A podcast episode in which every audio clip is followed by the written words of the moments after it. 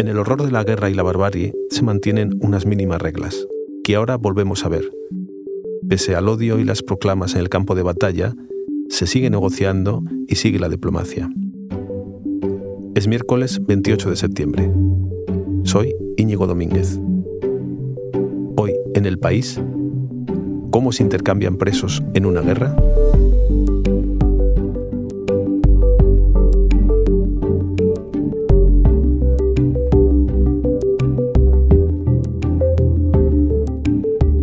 Para saber más sobre esto, Luis de Vega, nuestro enviado especial en la guerra de Ucrania, me va a contar cómo ha sido el último intercambio de presos entre Ucrania y Rusia. Luego hablaré con Isabel Ferrer, que colabora en el país desde La Haya.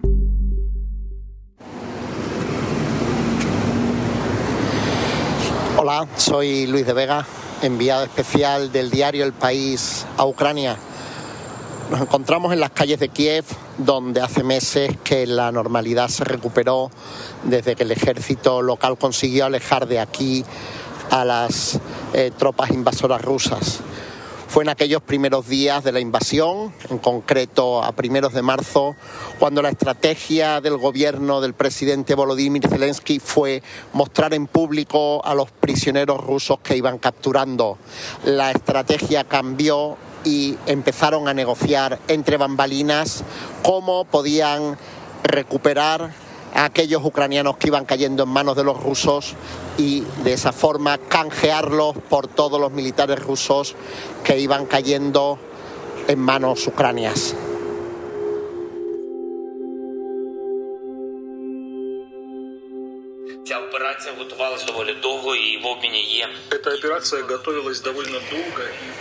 No es la primera vez que Moscú y Kiev intercambian prisioneros, pero nunca hasta ahora había sido con estas cifras.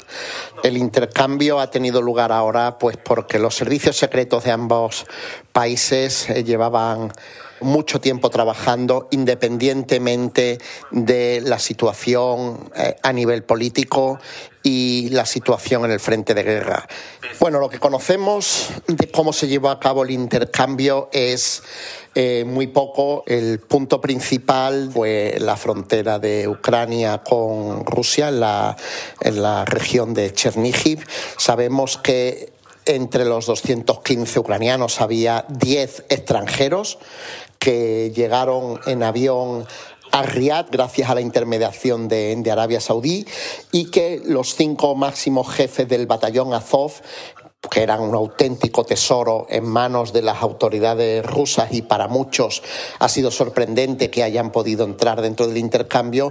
El acuerdo eh, es eh, con la intermediación de, de, Turquía que permanezcan en ese país hasta el final de la guerra.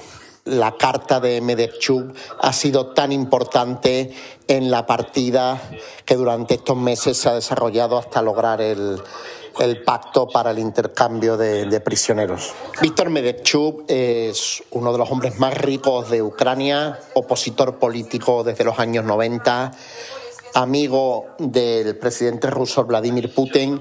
Si el primer objetivo que tuvo Putin en la invasión de este país, que fue Kiev, hubiera triunfado, muy probablemente eh, el ejecutivo de Zelensky cree que Medvedchuk sería el hombre elegido para eh, ocupar provisionalmente una presidencia en lo que Putin organizaba un gobierno títere. Bueno, el intercambio ha recibido críticas internas hacia el presidente Vladimir Putin, eh, no así aquí dentro de, Ucrania. La decisión ha sido eh, celebrada en la calle y por parte de las autoridades. Para entender mejor cómo funcionan los intercambios de prisioneros de guerra, voy a hablar con Isabel Ferrer, que está en La Haya, Holanda, donde tiene su sede el Tribunal Penal Internacional. Hola Isabel, ¿cómo estás? Bien, ¿qué tal Íñigo? ¿Y tú? Muy bien. Isabel, eh, cuéntame, ¿qué es un prisionero de guerra? Son los combatientes que caen en manos del enemigo. Combatientes se refiere aquí a los miembros del ejército. Pueden ser también milicianos o, o, voluntarios que formen parte de las Fuerzas Armadas. Eh, también los movimientos de resistencia organizados, pero en este caso siempre que estén al mando de una persona que responda de sus subordinados y tienen que llevar las armas a la vista y además tienen que comportarse de acuerdo con el derecho humanitario. Eh, hay otras categorías, por ejemplo, los habitantes de un territorio, civiles, eh, que toman las armas ante la ocupación, pero que no han tenido tiempo de organizarse en fuerzas armadas de las que entendemos como regulares. Entonces también tienen que llevar las armas visibles y respetar las leyes de la guerra. Eh, los que actúan a cambio de dinero, los mercenarios, no están en estas categorías de combatientes. Pero ser mercenario no es un delito, según el derecho internacional humanitario, y deben ser bien tratados. Isabel, nos ha hablado Luis del intercambio de prisioneros en la guerra de Ucrania. Explícame cómo ha sido. Ha habido ucranios y ha habido extranjeros, varios extranjeros. Eh, ha habido un pacto entre ambas partes porque les interesaba. Al menos dos de los británicos que han sido eh, intercambiados han explicado que eran combatientes legítimos, pero les han condenado a muerte en un juicio en la autoproclamada República Popular de Donetsk. Se les consideró mercenarios. Ese tribunal, de todos modos, no estaba reconocido por la comunidad internacional, pero han estado ahí hasta que les han, les han canjeado. Hay otra categoría que son los rehenes, que es un grupo aparte. Eh, en Ucrania, en marzo, fueron secuestrados los alcaldes de dos ciudades por parte de las Fuerzas Armadas rusas y la Unión Europea condenó esos hechos porque el derecho internacional considera un crimen de guerra tomar rehenes. En realidad, ha habido intercambios de prisioneros en todas las guerras y ahora la situación de los prisioneros de guerra se regula con los convenios de Ginebra. Los convenios de Ginebra, todos hemos oído hablar de, ello, pero cuéntanos bien exactamente qué es lo que dice. A ver, son los convenios o las convenciones de Ginebra de 1949 y tienen además unos protocolos adicionales. Son posteriores a la Segunda Guerra Mundial y son tratados internacionales que incluyen las normas para contener o limitar la barbarie de la guerra. En realidad protegen a los que ya no participan en la lucha, desde civiles, personal sanitario, de organizaciones humanitarias, heridos, enfermos, náufragos y a los prisioneros de guerra. Los convenios de Ginebra en realidad son el corazón del derecho internacional humanitario. Y este derecho es, a su vez, el conjunto de normas que tratan de limitar los efectos de la guerra. Hay unas reglas para eso. Sí, esto es lo llamativo, ¿no? Porque uno piensa que en la guerra no hay reglas, pero, pero sí que las hay, ¿no? Sí, volvemos al derecho internacional humanitario. Se le llama también derecho de la guerra, que suena extraño. ¿Pero por qué? Porque intenta salvar vidas y que sea posible recuperar la convivencia cuando acabe la guerra. Son normas universales y los convenios de Ginebra han sido ratificados por 196 países, prácticamente todos los que están en Naciones Unidas.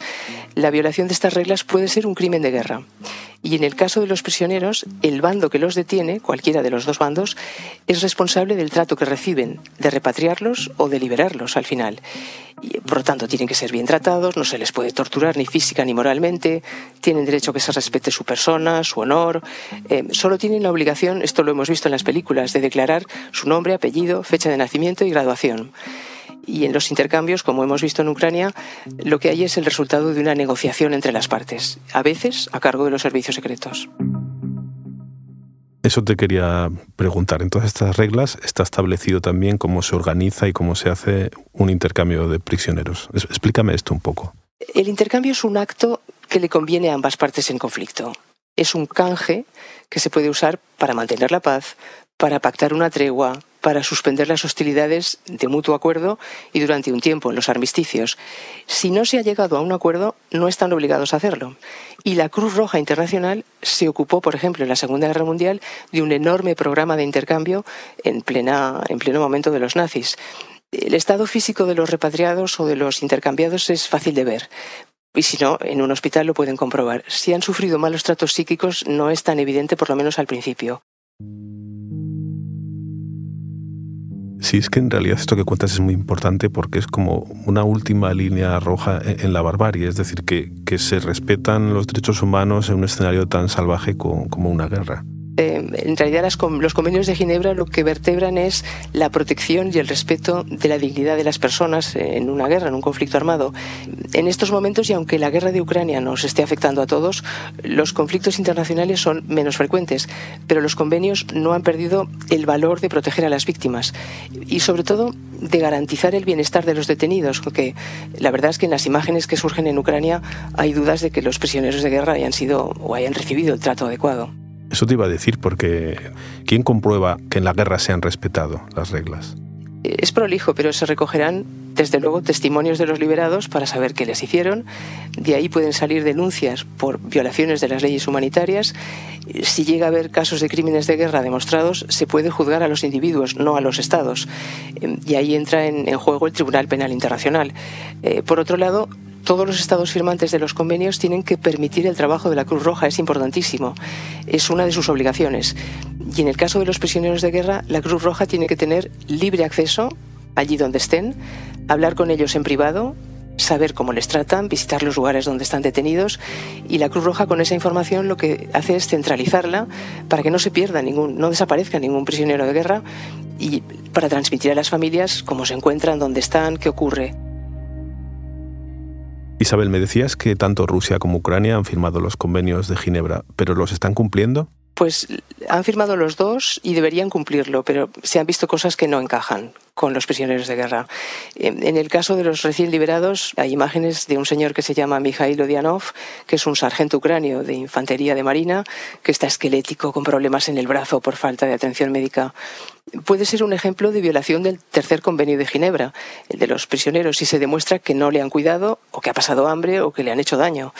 Eh, Ucrania en marzo pasado difundió unas imágenes de prisioneros de guerra rusos con el nombre, a veces con heridas y heridas en la cara, vendas.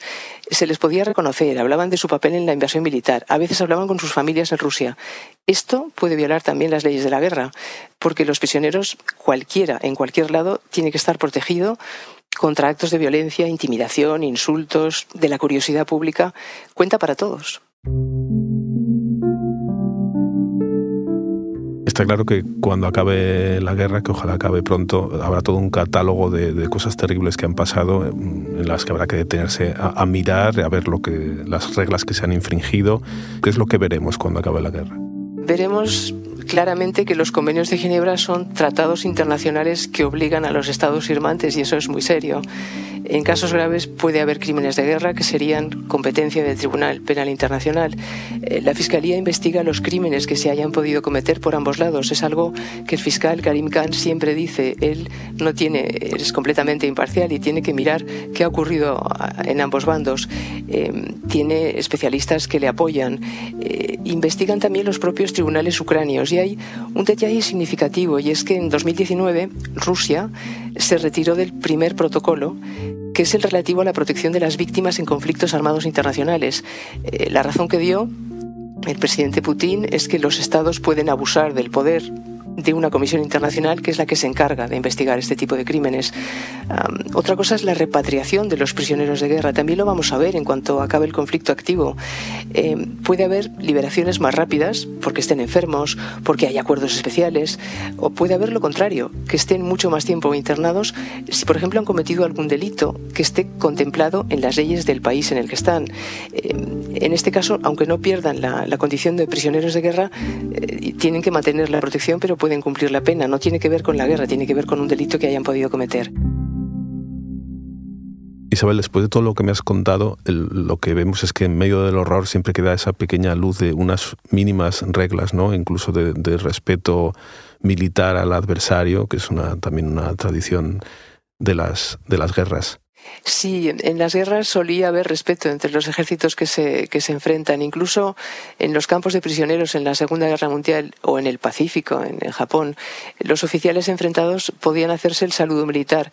Eh, cuidado, solo se saludaba con el gesto del ejército del propio prisionero de guerra, no se hacía el saludo del captor. Había unos límites. Eh, pero el que se rendía era respetado por el que vencía. Eh, en Ucrania Va a ser difícil. Eh, el presidente Putin ha dicho en un discurso que Ucrania no ha sido nunca una nación, que no tiene derecho a existir.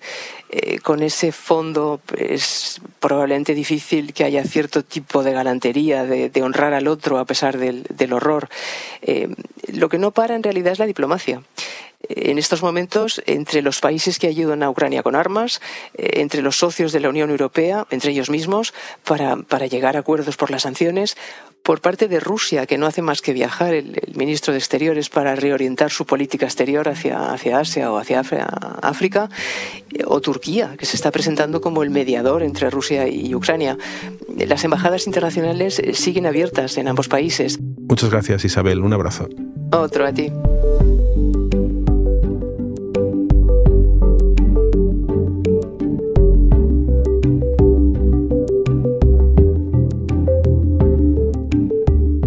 Este episodio lo han realizado Inés Vila y Elsa Cabria. La edición es de Ana Rivera.